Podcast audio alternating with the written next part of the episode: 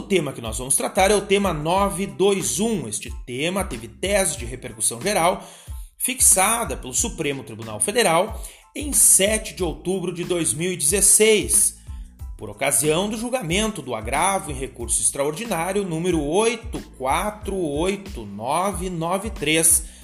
Naquela ocasião, o Supremo Tribunal Federal assentou o entendimento de que é proibida a acumulação tríplice de vencimentos e ou proventos ainda que a investidura nos cargos públicos tenha ocorrido anteriormente à edição da emenda constitucional número 20 de 1998.